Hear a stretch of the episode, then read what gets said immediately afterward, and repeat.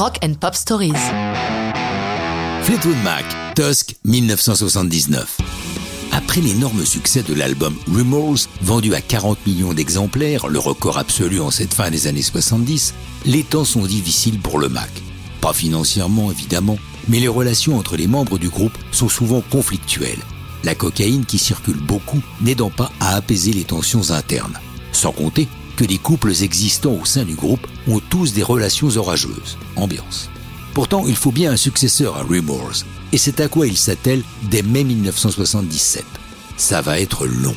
Ils vont passer deux ans au Village Recorder Studio de Los Angeles pour pondre avec difficulté cet album. Ils avaient demandé à Warner une avance sur leur royalty pour monter leur propre studio, ce que le label refusa. Si bien que la facture du Village Recorder atteignit la somme délirante de 1 400 000 dollars, soit un peu plus de 5 millions de dollars actuels.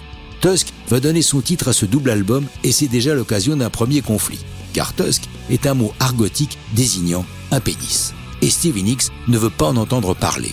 Mick Fleetwood tient à ce titre et ne tient pas compte de la vie de la chanteuse. Précisons que Tusk désigne aussi des défenses d'éléphants, et deux répliques de défense furent d'ailleurs installées de chaque côté de la console du studio. La musique de Tusk est basée sur un riff que le groupe utilisait en intro de leur concert, lorsque les lumières des salles s'éteignaient et qu'une voix annonçait leur arrivée. Tusk, dont le texte est presque inexistant, est une chanson où les percussions tiennent une grande importance. Toutes sortes de percussions, puisque Fleetwood y frappe des os de côte d'agneau avec une spatule en bois et Lindsey Buckingham frappe lui sur des boîtes de Kleenex enregistrées dans sa salle de bain. L'idée délirante pour Tusk naît dans la tête de Mick, utiliser un marching band, ces fanfares d'université qui jouent en marchant au pas.